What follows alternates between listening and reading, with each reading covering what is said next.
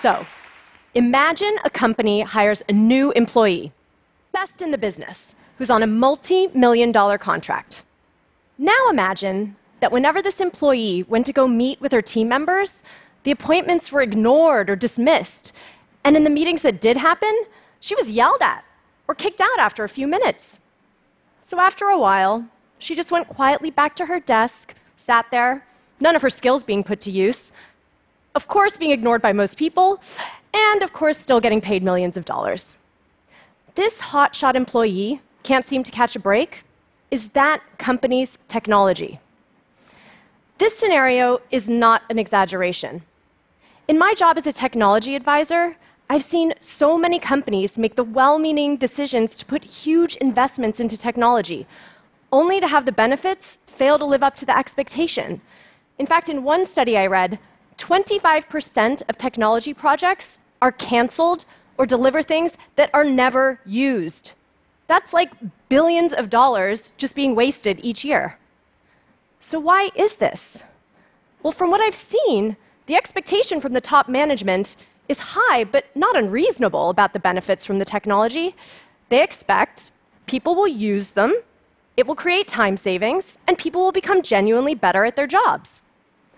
But the reality is that the people on the front line who are supposed to be using these softwares and tools, they're skeptical or even afraid. We postpone the online trainings, we don't bother to learn the shortcuts, and we get frustrated at the number of tools we have to remember how to log into and use, right? And that frustration, that guilt, it's racking up the more that technology is inserting itself into our daily working lives, which is a lot. Brookings says that 70% of jobs today in the US require at least mid level digital skills. So basically, to work these days, you need to be able to work with technology. But from what I've seen, we are not approaching this with the right mindset. So here's the idea that I've been toying with. What if we treated technology like a team member? So I've been running my own personal experiment about this. I've spoken to people from all different industries about how they can treat their core technologies like colleagues.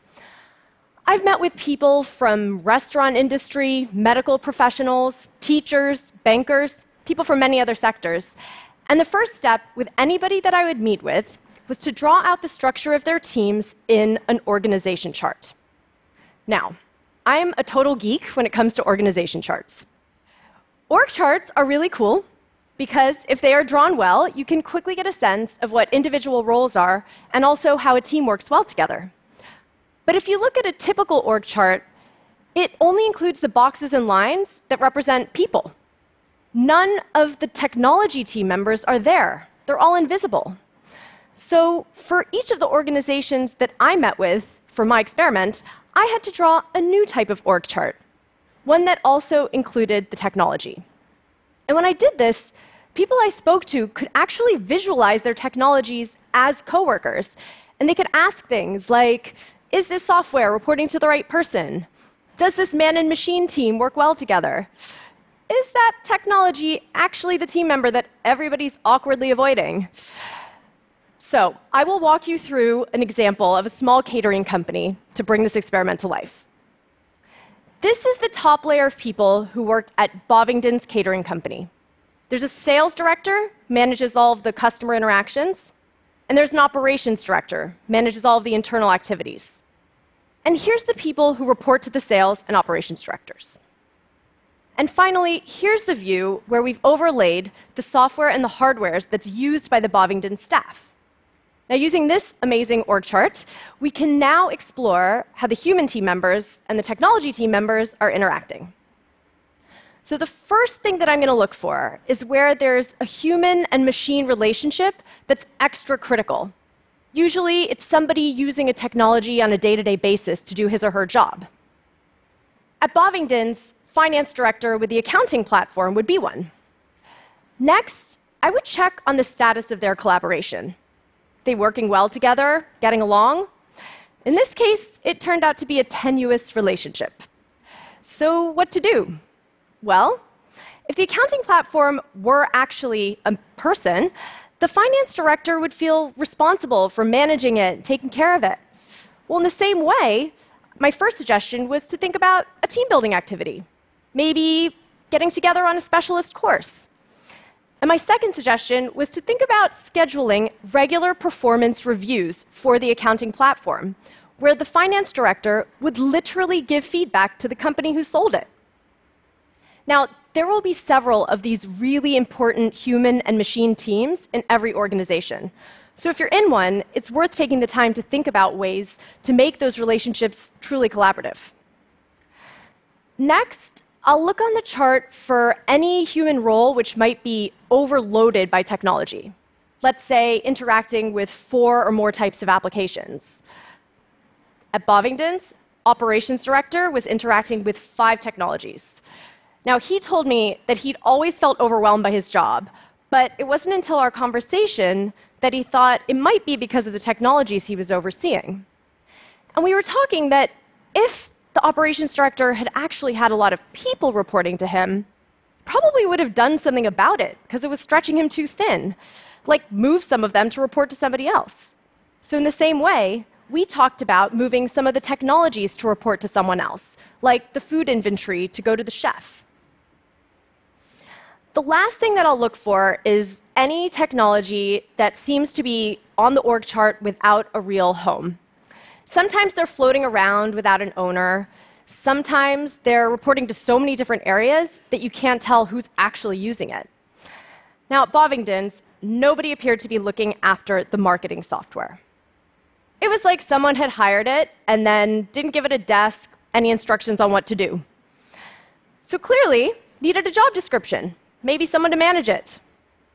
But in other companies, you might find that a technology has been sidelined for a reason, like it's time for it to leave or be retired.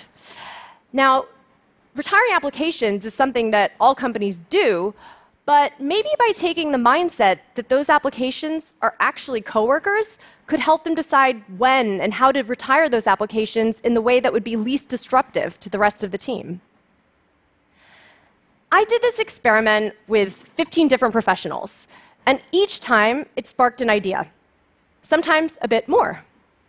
You remember that hotshot employee I was telling you about, everybody was ignoring?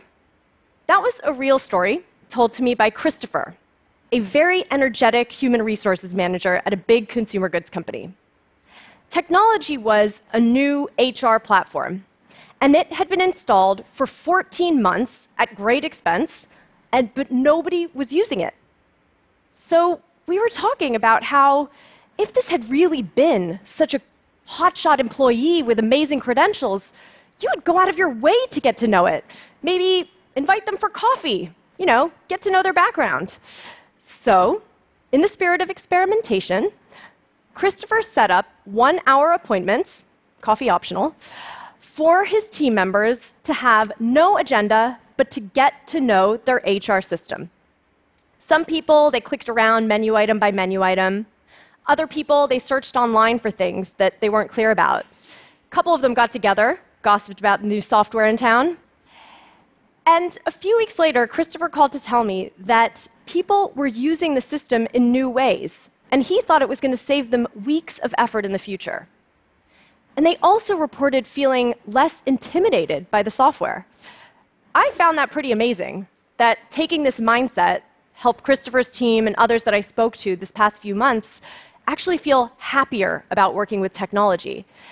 And I later found out this is backed up by research. Studies have shown that people who work in organizations that encourage them to talk about and learn about the technologies in the workplace have 20% lower stress levels than those in organizations that don't. I also found it really cool that when I started to do this experiment, I started with what was happening between a person and an individual technology. But then it ultimately led to ideas about how to manage tech across entire companies. Like when I did this for my own job and extended it, I thought about how our data analysis tools should go on the equivalent of a job rotation program, where different parts of the company could get to know it. And I also thought about suggesting to our recruiting team that some of the technologies we work with every day should come with us on our big recruiting events. If you're a university student, How cool would it be to not only get to know the people you might be working with, but also the technologies? Now, all of this begs the question what have we been missing by keeping the technologies that we work with day to day invisible? And what, beyond those billions of dollars in value, might we be leaving on the table? The good news is, you don't need to be an org chart geek like me to take this experiment forward. Will take a matter of minutes for most people to draw out a structure of who they work with, a little bit longer to add in the technologies to get a view of the entire team. And then you can have fun asking questions like which are the technologies that I'll be taking out for coffee? Now, I didn't do this experiment for kicks or for the coffee. I did it because the critical skill in the 21st century workplace is going to be to collaborate with the technologies that are becoming such a big and costly part of our daily working lives. And from what I was seeing, we are struggling to cope with that. So, might sound counterintuitive, but by embracing the ideas that these machines are actually valuable colleagues, we as people will perform better and be happier. So let's all share a bit of humanity towards the technologies and the softwares and the algorithms and the robots who we work with, because we will all be the better for it. Thank you.